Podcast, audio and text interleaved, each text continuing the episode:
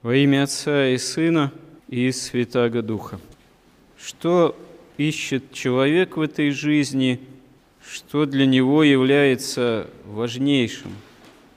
Что ходить смотрели вы в пустыню, говорит сам Христос народу, трость ли ветром колеблемую или человека, одевающегося в мягкие одежды, но одевающиеся мягкие одежды и живущие роскошно находятся в палатах царских. Пророка ли вы ходили смотреть, говорит Господь, да, и больше пророка.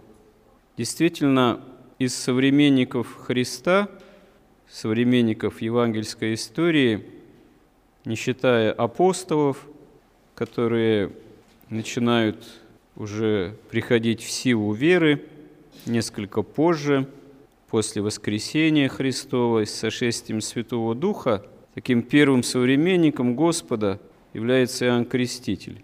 Это действительно на границе Ветхого и Нового Завета самый праведный человек, как указывает сам Господь.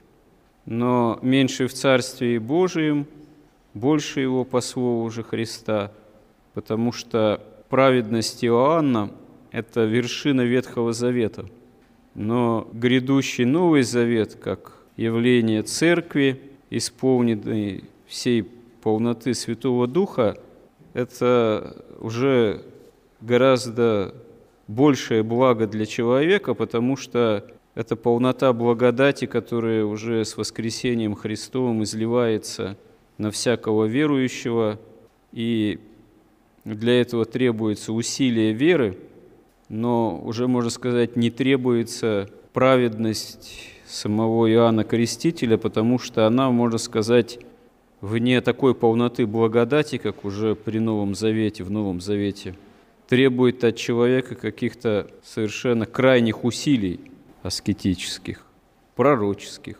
И участь Иоанна Крестителя по внешней конве земной, она скорбна. Он является свидетелем предтечей, крестителем Господним. Но дни его заканчиваются в темнице за обличение Ирода и беззаконным совершенно убиением, усекновением главы Иоанна, проистекающим тоже от беззаконного такого устроения жизни Ирода Антипы.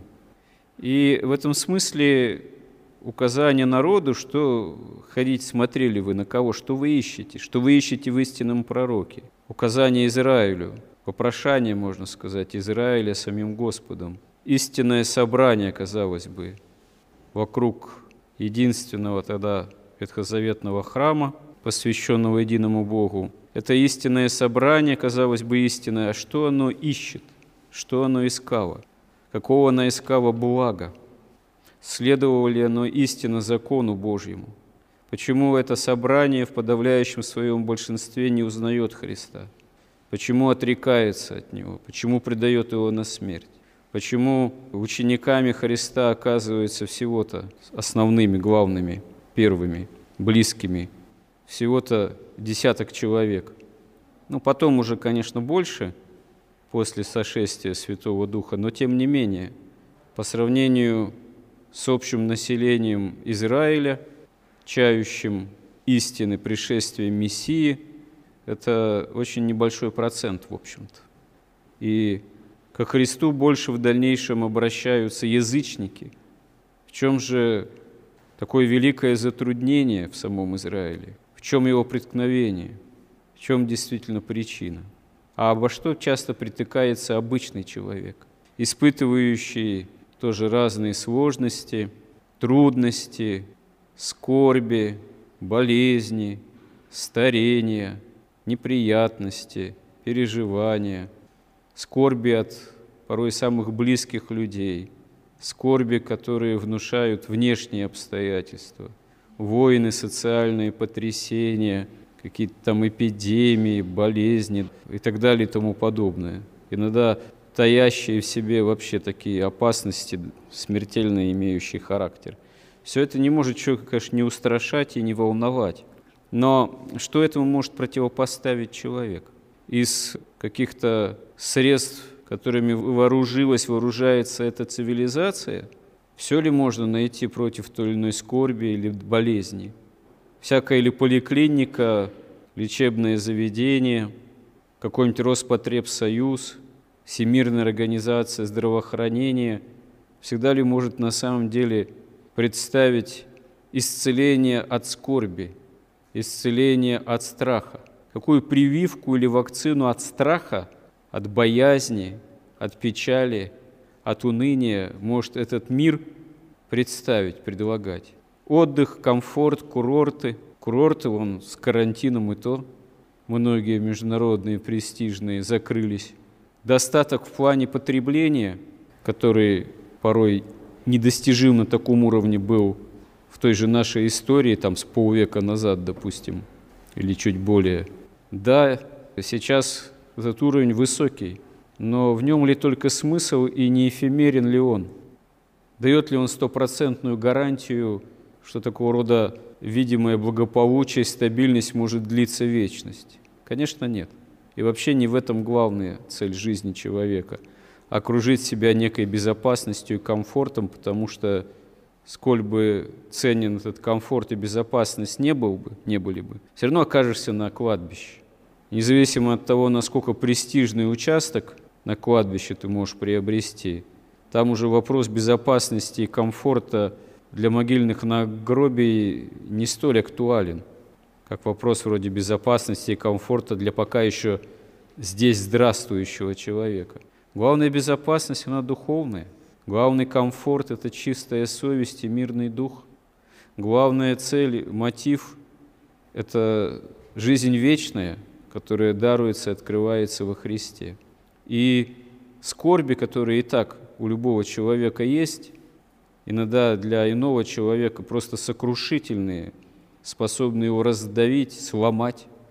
Скорби для верующего человека – это, как святые отцы, часто лишь горькое лекарство, которое Господь попускает, чтобы научить человека терпению, чтобы человек укрепился в вере, чтобы человек перестал надеяться, в первую очередь, на тленные, проходящие ценности этого мира, а возымел бы большую, более твердую надежду на Христа, в котором нет ни тени перемены, обрел бы действительно надежду и жажду стяжания Царства Небесного.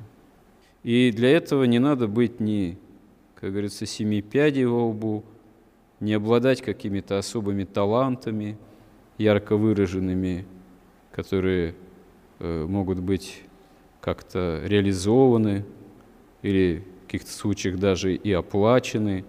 Не надо обладать какими-то обширными связями, не надо быть сильным мира сего, не надо быть обязательно очень-очень образованным или иметь какую-то престижную, видную специальность или там профессию, или какой-то чин.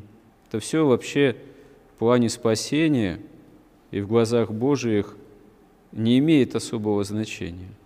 А превозношение из-за этого, наоборот, уничижает в глазах Божиих.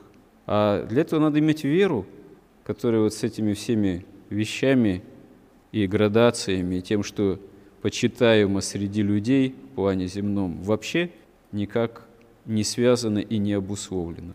Вера – дар Божий, а принимается тогда, когда человек этого дара ищет. Господь готов нас веру укрепить, умножить, усовершить, если мы этого захотим, если мы этого ищем, если это действительно будет для нас целью, если это действительно будет пониматься нами как благо. И если мы будем этого искать и прилагать усилия, если это будет действительно для нас главной ценностью. Иногда люди испытывают разного рода скорби, связанные с какими-то обстоятельствами, порой с болезнью близких людей, и так погружаются в это скорбное самоощущение и начинают поиск некий, искать начинают, а как быть, а что делать, а кому обратиться, а как Богу молиться. Это как бы в одном ряду оказывается. Ну что значит, какой молитвой там или как Богу молиться? А какая у тебя молитва идет? А какая молитва тебе дается? А ты всерьез к молитве-то прибегаешь? а ты не пренебрегаешь заповедями или Божьими, а ты не забываешь о покаянии, а ты не забываешь о причащении. А если ты в суете или в погруженности в свои проблемы или в скорбь об этом забыл, то что же удивляться, что все видится в каком-то тупиковом свете развития, что ты не знаешь, как быть, куда двигаться, как поступать и даже как тебе молиться. Потому что ты просто на самом деле этого не ищешь, ты этого у Бога не просишь, ты о Боге забываешь, ты не отрицаешь существование Бога, да, где-то на задворках сознания ты еще вроде как о нем помнишь, но ты все равно живешь сам по себе, пытаясь выгрести своими силами в этом мире. А как-то его изменить, этот мир, выгрести именно, выражаясь современным таким языком, оптимизировать э, свои проблемы в этом мире своими силами невозможно. Можно только еще больше запутаться.